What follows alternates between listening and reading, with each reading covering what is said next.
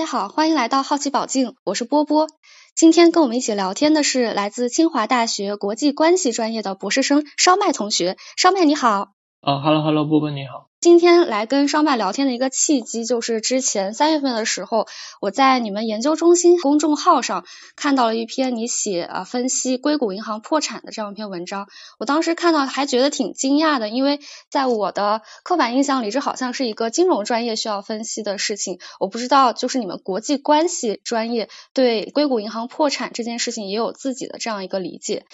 嗯，可以，我可以先首先介绍一下这篇文章，然后。啊，我可以先给我们那个中心打打广告吧，就可以可以可以。清华大学有一个那个战略国际安全研究中心，然后它最开始是由那个呃副印大使牵头成立的，然后呃也做很多关于这个国关呀、国家安全，然后和各种国际政要的一种交流工作。然后我那篇文章也是正好发在他们那个公众号上，然后那个公众号是接受大家投稿的，然后如果有同学感兴趣，也可以去投稿。对。哦你们是不是还有稿费？呃，对，呃，是有稿费的。我记得一篇是五百到八百吧，反正好像，大概一篇两三千的。很高了，很高了，很棒，很棒。是，呃，对。然后那篇文章呢，因为呃，我毕竟不是金融体出身，所以说我们的分析可能更多的是基于就是硅谷银行破产的背后一个跟地缘政治或国关相关的一个因素的分析。那。呃，硅谷银行的破产为什么导为什么有这件事情呢？这个我相信已经有非常多人去介绍了。那简单来说，就是在疫情期间，美国给他去放水，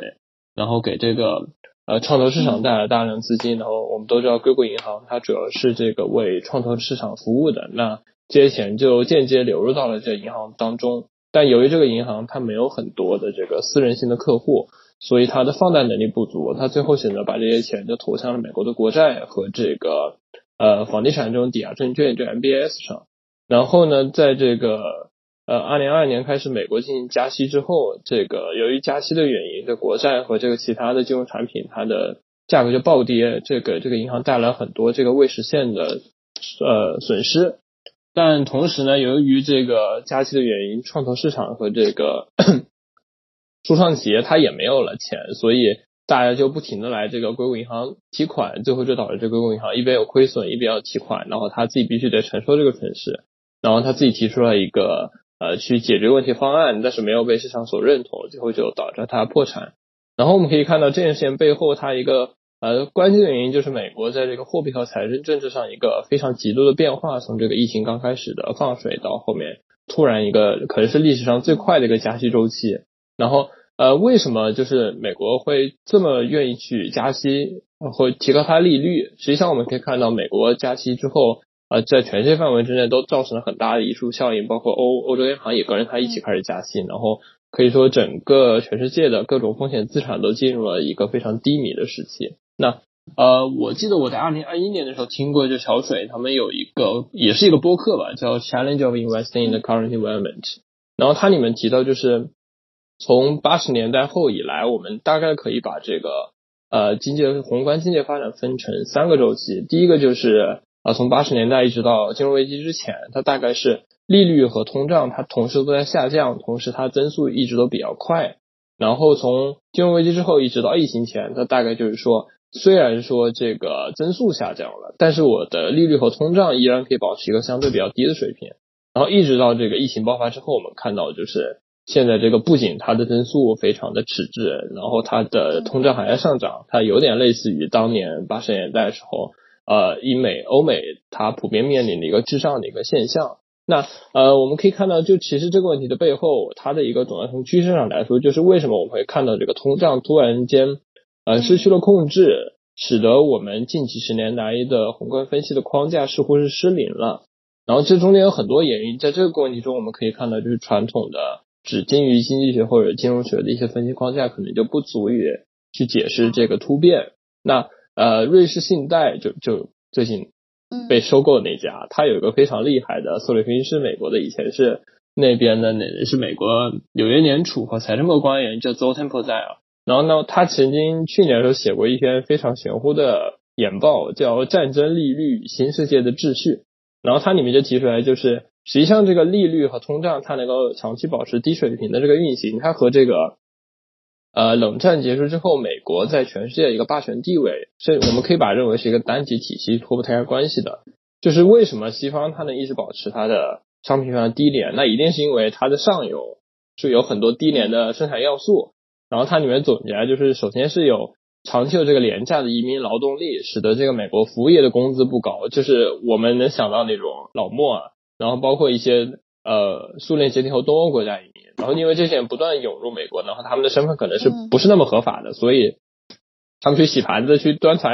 端茶送水的时候，这个价格都很便宜。然后第二就是来自中国，我们世界工厂，我们的一个低廉的劳动力和这个生产要素的价格，使得我们出口产品呢非常的廉价。然后第三点就是来自于俄罗斯的廉比较便宜的这个天然气，然后它为德国、欧洲，甚至是为美国。啊，都提供了一个非常强的，就是能源上的一个低价的基础。这三个要素是使得美国在冷战之后一直能保持一个高增速，但是低通胀，然后它也可以维持一个相对较低的利率的一个原因。但是我们可以看到，就是随着近些年来这个呃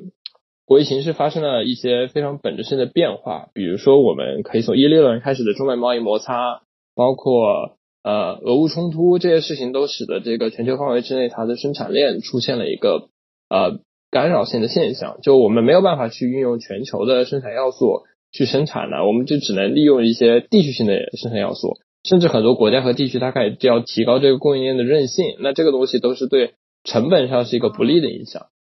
那可能另外一点比较重要的就是，我们现在开始比较提 ESG，提这个应对气候变化。这个东西虽然说它看上去很美好，然后它有很好的这个为对环境很好的意义，但我们同时就要看到啊，在短期之内，它对于生产是有非常负面的影响的，就是它一定会拉高这个生产成本。就前段时间欧盟就一直想推这个，让欧盟的航空业就飞机在飞行的时候使用的燃料中要加入这个它的可持续的生态燃油。这个东西就是它能够大幅减排，但是它的成本要远高于现在普遍使用的这种燃油。那这个事情到最后传导下来，就一定是会导致这个机票价格上涨啊，包括这个整个航空业成本上升，所以说它就必然会导致通胀出现了一个根本性的变化。那我觉得这就是我们可以从这个硅谷银行的破产，可以它背后发现就是随着这个地缘局势它的变化，导致了这个通胀的一个呃它的影响因素中发现出现了很多根本性的变化，然后导致了这个美国它的货币和财政政策它发生了一个。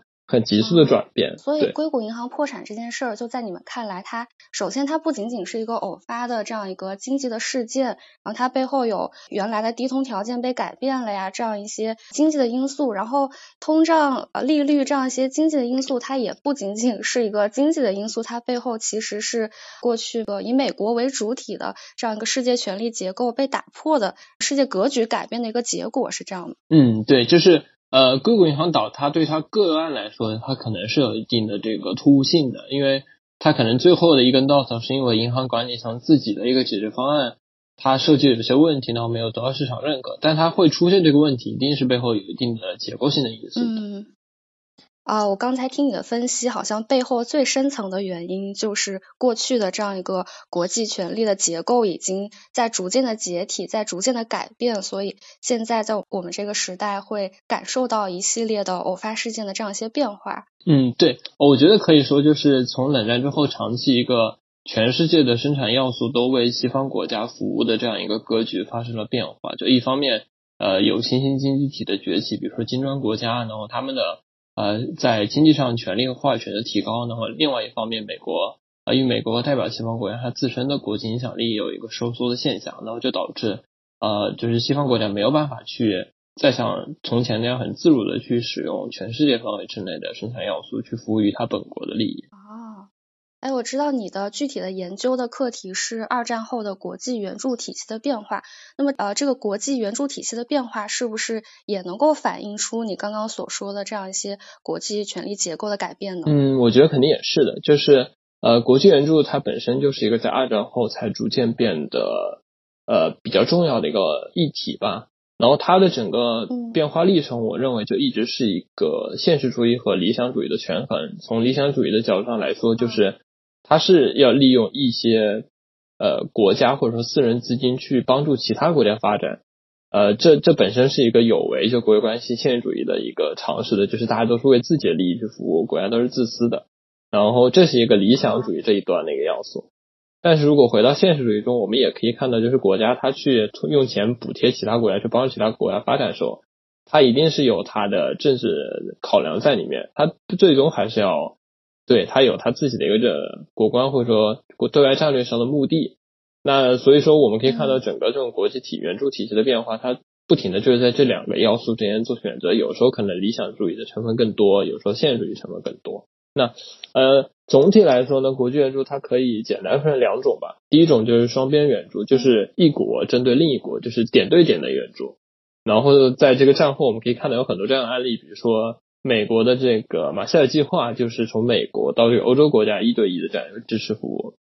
然后包括在边上很火那个呃，大家戏称那个百亿补贴拼多多，就是指苏联勃列日涅夫政府时期。对这个全线范围之内，只要你愿意发展这个共产主义，他就给你贴钱、贴装备，然后跟美国去搞对抗。然后这就是美苏两个，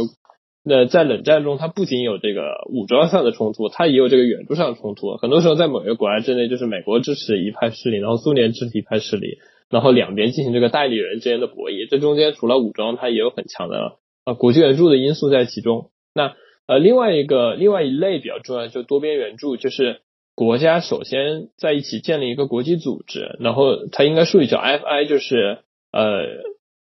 国际金融机构，它可以是多边开发银行，也可以是其他的一些发展基金。那我们大家可能最熟悉的多边开发银行应该是世界银行，然后包括中国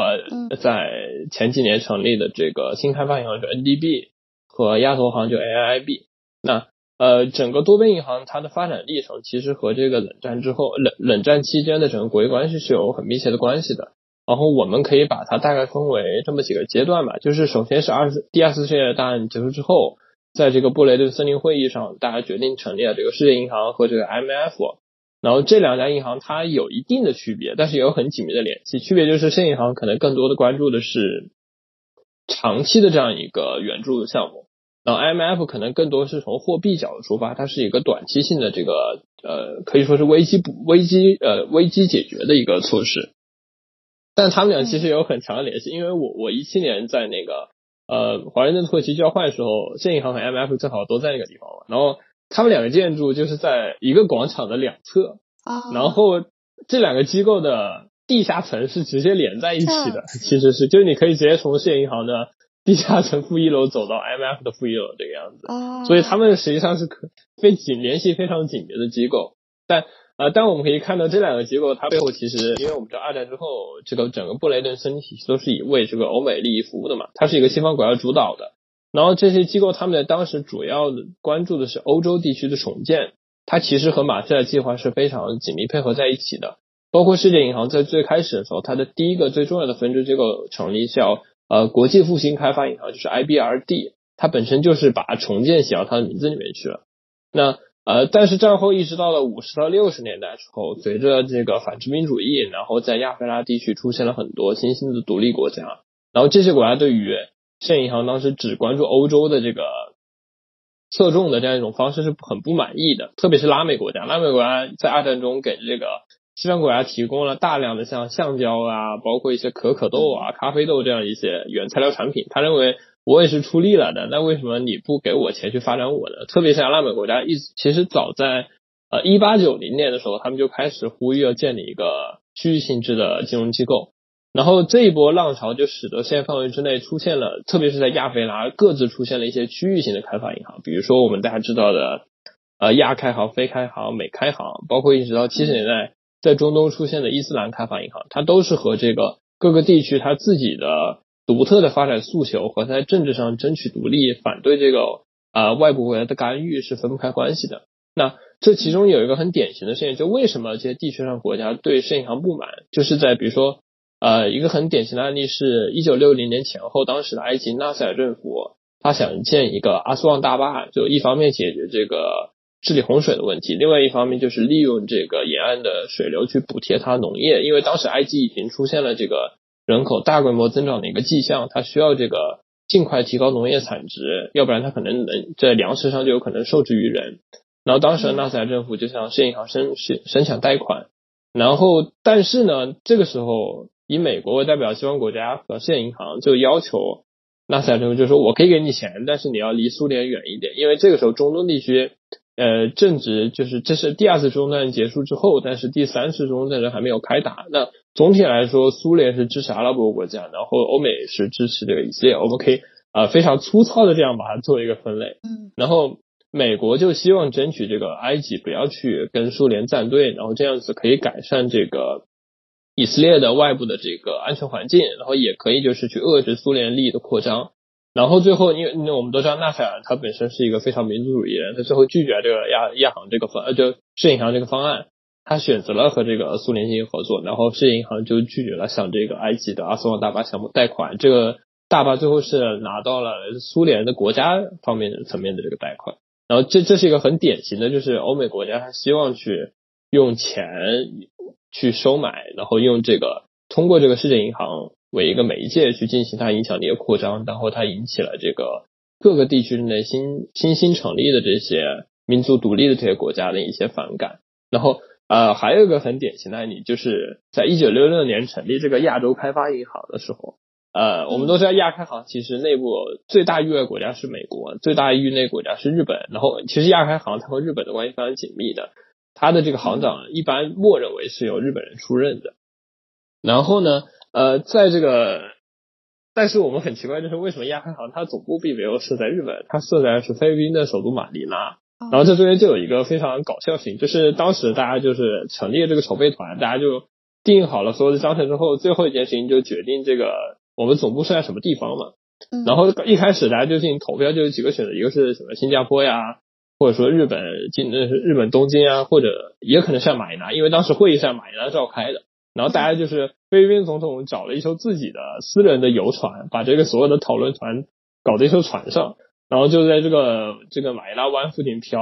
然后第一轮投票，大家并没有得出一个决定性的建议，就是也没有说投马尼拉。然后这个时候那个船就抛锚了，就一直停在那个地方。然后直到这个大家决定好，就马尼拉这个船就神奇的忽然又可以开走了。然后就但没有人就说这两性一定相关，因为我也看了很多文献，但是大家都认为就是由于这个会议在菲律宾召开，所以菲律宾施加很强的影响，导致这个亚开行虽然说菲律宾在其中份额并没有很高，但它总部却定在这个菲律宾。对，这也能反映就是多边开发银行它作为一个理想主义的援助他国，同时。国家也把它作为一个现实主义上能扩充自己的影响力、提高自己国际权威的这样一种工具。就大家一定就甚至是我把这个银行争取设在我的国家之内，它都是对我有很强的国家国家利益上的这个提升的。对，然后这是在五六十年代，然后第三个阶段就到了八十年代之后，就是呃出现了世界范围之内，比特别是拉美出现了很严重的债务危机。然后这个时候拉美国家是急需外部援助的，然后这个时候欧美国家就。借着这个拉美国家，他一定要提供他需要这个钱的这个契机，对他提出要求。这里面一个标志性的事件就是当时啊，美国在华盛顿进行了一些讨论，然后由这个那个呃彼得森国际经济研究所就那个 Pearson 那个 PIE 那个机构，他有一个经济学家叫呃约翰那个威廉森，然后让他写了一个文件，这个文件后来叫华盛顿共识，叫 Washington Concessions。然后我可能念的不是很标准，对然后没事，听懂了。对。然后这个华盛顿共识，它其实就是一个典型的新自由主义经济学的一个文件。它就是说，你拉美国家进行国内经济改革，然后你要这个削减公共服务开支，然后要减少政府干预，搞这个金融贸易自由化，取消对于这个的资本流动的限制，然后你的甚至你国有企业私有化，就是非常自由主义的这一套观点。你如果不这样做，我就不给你钱。然后，但是拉美国家那个时候，特别像阿根廷，是急需这个外部援助，所以他们就。选择统一了这个呃世界银行为代表这些国家的意见，然后这个契机就是促使当时不仅是世界银行，而是所有的区域性开发银行都开始慢慢的走上这条道路。就在这个阶段，就是所有的多边银行出现了一个非常标志性的一个贷款工具，它叫就以利以政策为基础的贷款，就是 policy based loan。它就是说你必须得接受我在国内政策上对你提出的要求，我才愿意给你这个钱。它其实是一种干涉其他国家国内政策的一种行为。然后这件事情，它慢慢，我们后来可以看到，像亚开行，然后包括像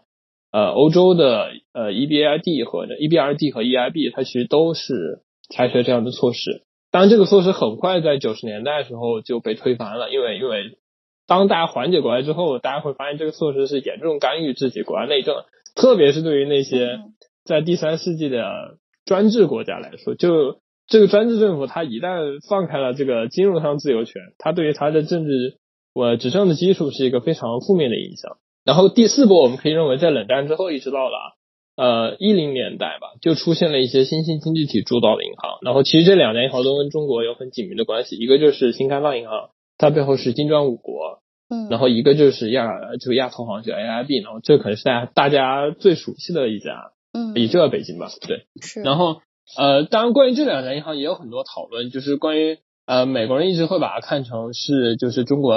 争夺霸权呀，然后你要崛起了，所以你要建立自己机构，就是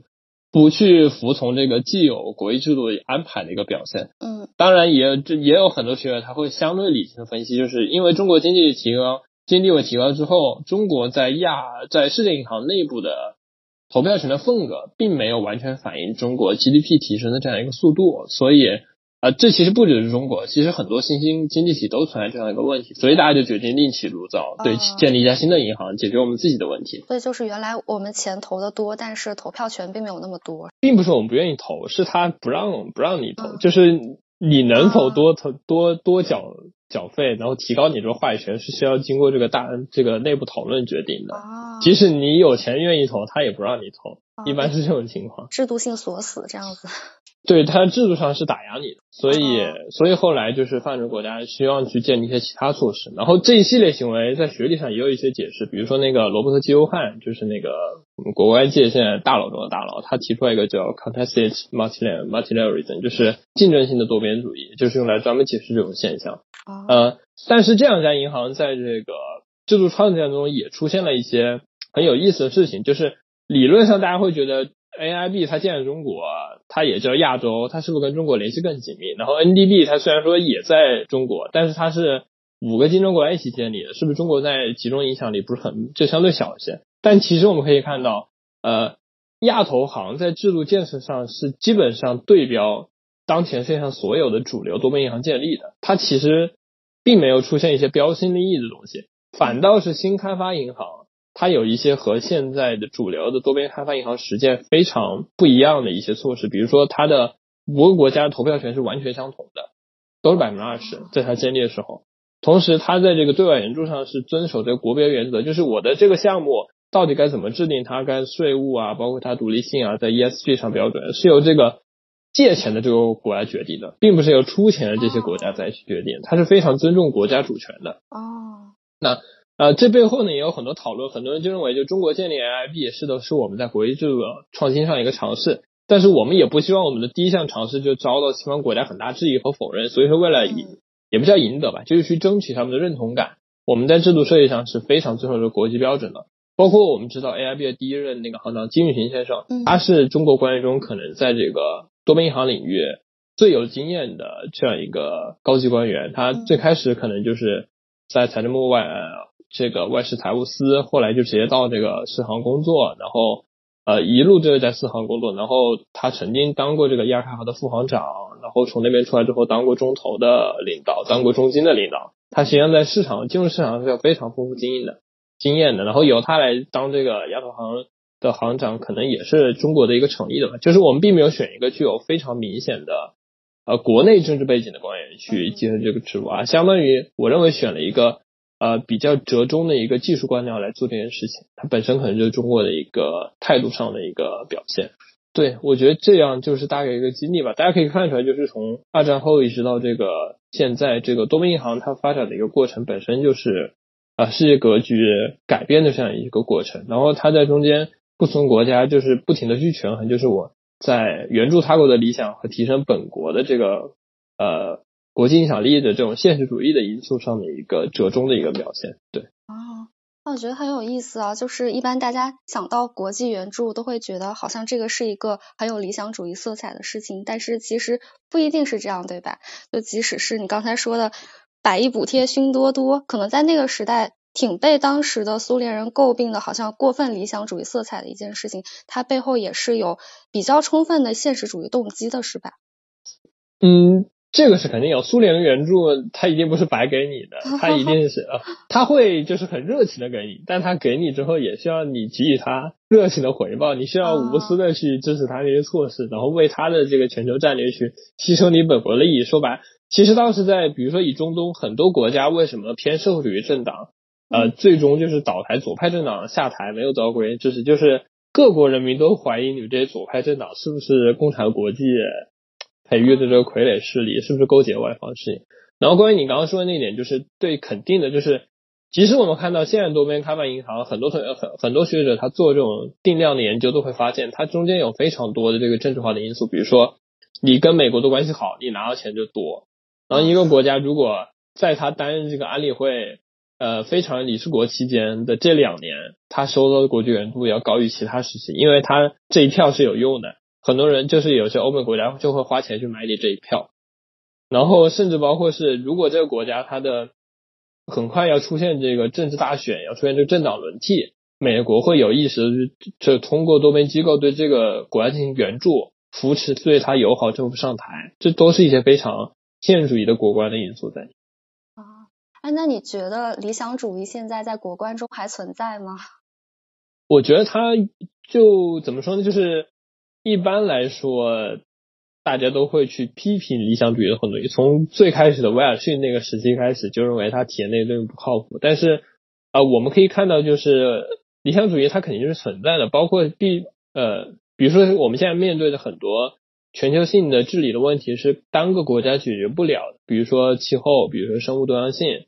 啊，这样些这样一些问题，它必然是需要各国家携手去解决它的，甚至是。我们可以看到，在气候国气候领域，现在越来越多的是由国际组织，而不是国家在发挥这个带动和引领的作用。那它背后肯定是必然是一些国家，包括大国，一定程度上在让渡自己的主权，去为这个全人类的利益而服务。所以，我觉得它肯定是有理想主义的精神在里面。如果一点都没有的话，像气候大会啊，像巴黎协定啊，京都议议定书这些东西，肯定是完全没有办法达成的。对。这两个这两种主义就是呃，任何一个理想主义者在推进自己理想主义主张的同时，都需要去考虑到现实主义的因素，不能做一个空想主义。就是你要做一件很好的事情，你也要去通过一些非常赤裸裸的利益沟通去推进你的这种想法。但每一个现实主义者，你可能认为就是他可能对国际关系认知更加就是。更加直直观一些，但是我们也不能因为这个直观而陷入了一种法，甚至到法西斯主义，就是每个国家在扩大自己权利，那我是不是一定要灭掉其他国家，我才我的权利才最大？也不能这样想，你也要考虑那些人文的关怀在里面。我觉得这两种主义在现实中还是更多的需要就是放在一起去讨论它们。哦，你说到人文的关怀，我就会觉得，呃，国关这个学科看起来是一个比较宏观的，好像跟普通人的生活没有特别大。关联的这样一个学科啊，我从普通人的视角来看，我平常会觉得，哎，我生活中一会儿发生了这样一个大事儿，一会儿发生那样一个大事儿，就有的时候会有这种，哎，尤其你知道，我作为一个 A A 股的小小参与者，你就经常会发现，哎，一会儿这个事儿出现了，然后这个股票什么应声大跌，然后一会儿这个事儿出现了，然后。这个股票马上就涨起来了，尤其我记得二月份的中伊协定签订的时候，那个时候股票是跌的，因为大家觉得好像你不应该跟伊朗走的那么近。然后伊朗和沙特他们突突然达成了和解，这个事情发生之后，大家的这个战略自信马上就上来了，就会觉得这个趋势和风向马上就扭转了。我自己作为普通人，我会觉得我在。各种各样层出不穷的这样一些国际事件中，我好像没有办法去把握这个趋势，然后我也不知道，呃，这样一个事件它究竟是一个偶发事件，还是一个会指向未来的趋势的大的有意义的这样一个事情。嗯，明白。首先，我觉得你说那个 A 股那个，我觉得 我有很强同感，就是是啊，就比如说当时俄乌开战的时候，那个炮弹感觉是打在上交所，上交所那感觉一样。啊，是拿我们的钱。中国没有。对，没有没有那么直接关系的。我感觉 A 股是属于那种国际上任何风吹草动，他都觉得，嗯，这个投资者都会觉得自己的自己的利益会受损那种感觉。是。对，啊，我感觉是我们可能我们这一代人，就是有特别我这些就九五后吧，就我们成长起来的这个时期是看着这个世界局势越来越乱的。啊。对我们可能刚刚刚长大的时候，零八年之前，大家都是啊，一切都是欣欣向荣的。然后零八年之后经济上出现问题，然后一直到呃一四一三年，特别是奥巴马政府第二针之后，美国开始对中国转向这个呃打压政策，然后一步一步的加剧，然后包括这个世界上其他地方这个武装冲突频次也增加，然后紧张局紧张程度也上升，就世界是越来越乱的。我觉得的确是大家都可能面临了这样一种困惑和需求，就是如何去认识，就是啊每天发生的这些国际性的事件，然后怎么去判断这些事件对自己有没有用。呃，我觉得第一个要做就是养成一个去及时关注的习惯吧。嗯然后比较重要的是去摄入各方面的信息，就是不要只从一个渠道去了解信息，就这样很容易陷入到一个信息茧房中去。我可以举一个例子吧，比如说就是在那个俄乌冲突的时候，其实大家刚开始都认为这个呃俄俄罗斯不会打，虽然美国当时一直在叫着说打，但是国内舆论都认为是不会开战的。嗯当时甚至包括国内一些比较知名的国关教授都会出来说，就是呃这都美国人在乱说，俄罗斯不会这么傻去打乌克兰的。嗯甚至当时在中国的官方层面可能也存在这样一种想法，但是后来因为大家可能了解的途径上，主要就是通过西方媒体的报道啊，或者中文的媒体的一些转载啊，或者说一些常规的一些渠道去了解。但是当时打了之后，当然大家都很震惊嘛，然后中国国安就呃其实挺打脸的，就是很少有人判断对待这件事情。然后，但是当时其实你看那个 B 站上，B 按理说 B 站是一个啊这个路边社的存在，B 站上很多 UP 主他在做直播的时候，他会拿出很多资料跟你证明啊怎么怎么打仗。那他们信息怎么来呢？他们可能会去看很多当地语言的媒体和但使用当地语言的这样一种社交的讨论的这样一些群组，然后你从中间可以看到大量的就是呃，因为那个现代军事调动它是很难逃过这个大家的眼光，你这个坦克开过来开过去，你其实有心人都能看到，都能感觉到吧，就可以通过这样一些信息去对局势有一个更深入了解。我觉得这个它是个例子，但是我觉得在方方面面上都是这样。就是你看见，比如说中国的官方和外国的官方进行一个会面，你可能刚开始是从这个新闻联播或者说一些渠道来的信息，然后你是不是可以考虑，就是我们可以去考虑通过一些外媒，通过一些呃西方媒体、东南亚的媒体、日本的媒体，然后第三世界媒体，他们是怎么报道这个事件中，可能就会从不同的角度帮助我们去完善对一件事情的理解。我感觉这个是挺重要的一件事情。嗯对然后我觉得第二点就是，有条件的同学、有时间的同学可以多去看看历史书，因为我个人感觉国际关系其实它就是一个循环，就很多事情都是呃今年发生过，其实以前发生过，那只不过大家忘记这种事情。呃，就我觉得很多时候是需要在历史的经纬中去找准，就是一件事情它到底处于一个什么样的定位。比如说伊朗和沙特和谈，对这件事情一一上来。呃，可能我们也无法分辨到底是大还是小，这个时候我们就得去回过头去看这个中东的发展历史，就现代中中东史，嗯它本质性的矛盾是哪些矛盾，然后为什么沙特和伊朗会存在这个深深的分歧，嗯，然后如果他们这个分歧解决，对哪些势力是影响更坏的，这样一些东西可能在嗯也不需要做非常深的了解，就是简单的把整个中东现代史给看近代史看一遍，二战后历史看一遍，可能就能很清晰的明白，就是这两个国家如果真的和谈，对于整个阿拉伯世界一个很也不叫阿拉伯世界，因为伊朗不是阿拉伯国家，对于整个中东的这样一些国家非常重要的一个一个这个波应该叫波斯人和阿拉伯人的和谈吧，嗯对于整个中东和平的一个非常重要的意义，然后对以色列的一种非常负面的影响。呃，我觉得第三个是就是可以有一个自己长期关注的领域吧。我觉得国关很多时候是一叶知秋的吧，就是很多宏大事情它的变化会在各行各业中都反映出来。比如说，如果你是专门做能源这样一些相关产品的期货的，可能就可以在这中间有很多价格上变动和一些嗯一些细微的一些企业的措施，它可能都可以让你感知到整个国际大环境在发生一些改变，或者说是做国际新闻报道，这可能更直接了。甚至是做投资，然后是做这种之类项目，你也可以看到整个投资界可能近两年来，比如在国内投资界很多硬科技企业，它不愿意去拿美元的投资人的钱，就是可能认为自己在后期会面临的一些就是两国关系上的问题，包括现在很多企业在投资的时候，它会更加主主要这个常规大家看的那些盈利啊，然后市场啊，然后一些技术上的门槛呀，很多时候也会去看就是。这个新兴企业它的产品的供应链的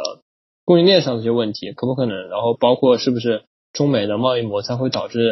的产品出口受到影响，你的原材料进口受到影响，这些因素在各行各业我觉得都可以体现出来。就是呃，现实中是我觉得是信息和知识都是不可能穷尽的，可能有一个自己长期深耕的领域，然后再结合一些呃每天及时呃及时去补充的这样一些基本的信息，我觉得可以对呃整个国际社会发展的趋势有一个理解吧。嗯，很有道理，很有道理。我就觉得好像你越要把握宏观的趋势，其实越是应该着眼于具体的事件，着眼于一些专业的知识。嗯，对。哎，你刚才也提到你一七年的时候有在美国学习，然后我也知道你有好几段在美国学习的经历，你现在也在中国学习国际关系，然后你在两边都有学习过，你的感受会有什么不同吗？嗯，我觉得啊，应该还是有的吧。就我是。呃，我是一五年开始在复旦学国关，然后一七年去旧金山交换过一次，然后一九年去了哥大，然后中间因为疫情的原因又又有一些波折，然后呃，我可以先先说美国和中国区别吧。嗯，我觉得个人觉得就美国的国关，呃，因为美国的国关只是政学下的一个分支，啊，就是美国的它更大一个学一级学科应该也不叫一级学科吧，一个学科门类叫。呃，政治科学就 political science，它下面有四个分支，叫国际关系、政治、哲学，然后美国政治、中国政治，这是比较大的四个分支。然后国关系其中只是一部分。中国政治和和美国政治在他们那边可以并列，是吧？可能达不到并列，可是可能因为我们中国学生讨论的时候，因为我们中国学生除了 中国政治、美国政治，你很难就拉美政治或者这样的。确实，确实。但但中国政治在美国的确是一个相对比较主流的，我觉得现在是挺主流的，因为嗯，比如说那个哈佛大学那个有一个很年轻的华人教授，应该叫那个 David Yang 嘛，他就是做中国的一些政治和社会题，然后。他非常神速的在三年之内在哈佛拿到了终身教职，就就嗯，unbelievable 那种感觉。所以这美国人还挺，就是你如果在中国政治上做的很好，在美国其实很非常非常吃香的。啊，我个人感觉美国的国官相对来说学历上呢，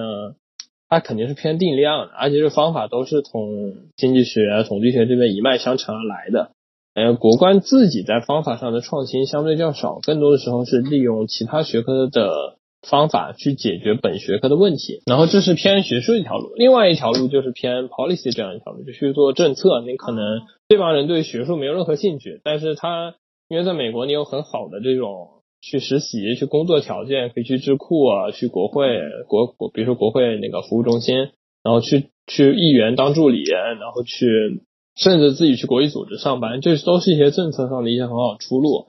所以我感觉他们很明显的就是做学术的，就是做定量这方面研究更多；然后做政策的，可能就是去实操一些政策问题更多。然后这两条是比较清晰的一个有个区分吧。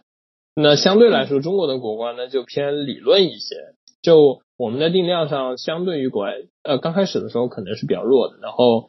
近十几年来，在就是很多老师的带领下，我们的定量开始慢慢走上正轨吧。然后现在国内也有一些就是对定量非常认可的期刊，然后有这样一些论坛，然后也有一些培训的机会去教大家去上这个定量课。包括一般现在呃主流一点的国关学科的，甚至在本科时候都会提高对数理啊、对这个定量上的要求。但相对来说，我们在论文中呢，还是更加看重这个理论，比如说。国内论文相对而言，你需要在文章中提出一个理论框架的，你需要对这个问题它过去的一些理论上解释进行总结，然后提一个自己的框架。相对于这种活，在国外是不一定要有的，国外可能就是你这篇文章解释清楚一个问题，或者提出一个你的观点就够了，它在理论上的要求没有那么强。然后另一点就是，因为我们知道美国有比较强的旋转门吧，就是美国国关系的老师，他可能他的。经历是很多元的，他可能读了书之后去了国际组织，做了几年去了美国政府，然后去了智库，然后又回来教书。嗯，对，然后他是有很多方面视角可以去分享的。相对而言呢，在国内的话，我们的老师特别，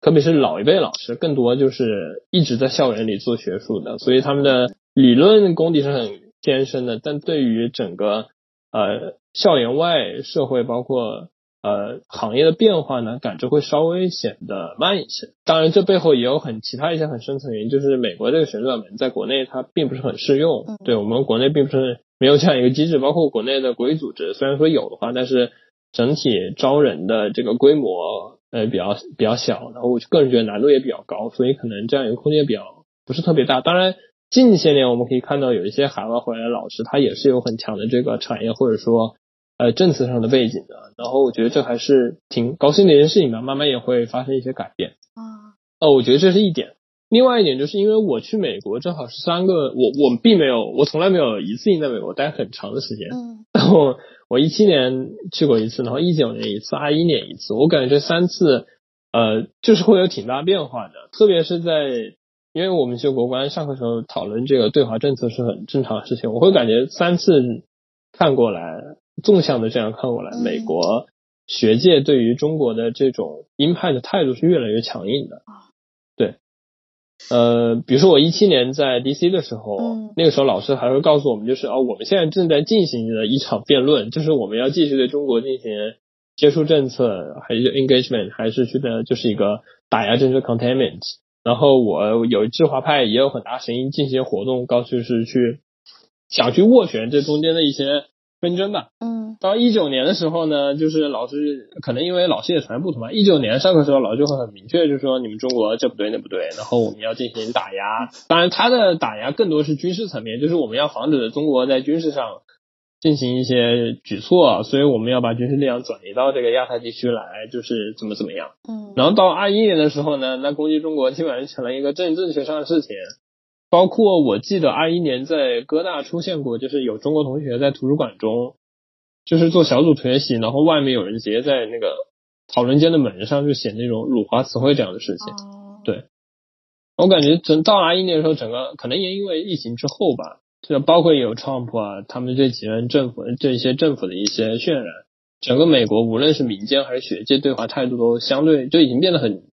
很极端、很鹰派了，你很难听到就是很理性的声音了，已经。嗯，那那你们当时在那边会不会很不舒服呀？呃，我可能会有一点，因为我我感觉就是政治上的就是这种对立，它如果反映在个人层面，就是会影响方方面面，甚至我觉得我。见到每一个美国人，我都会想，哎，这个人是不是嗯在对华问题上比较极端？然后他会不会有一些负面这样一些行为和措施？我觉得我会有这种担忧吧。因为说实话，在美国这个美国人在对对就是对这种外来群体上，虽然他是个移民国家，但是如果你的本国和他出现处在一种战争状态，他对于这个国这种族群的限制措施还是挺严厉的。比较典型的是二战期间，甚至没有就美日还没有开战的时候，美国就已经开始对在美的这个日裔进行限制，甚至把很多人关到那个加州外面那个岛上去，有出现过这样的事情，所以我觉得还是挺让人担忧的。那所以因为这个，你就回到了清华大学。一部分的原因是因为这个，对。那也是你个人的经历，感受到了这个中美国际权力结构或者中美关系的这样一个变化的趋势吧？嗯，对，我觉得没错。对，那我们今天就聊到这里，非常感谢。好嘞，好嘞。烧麦同学，也感谢大家的收听。如果你喜欢我们的话，别忘了订阅、点赞、收藏哦。我们也非常期待在评论区听到你们的声音。下期见。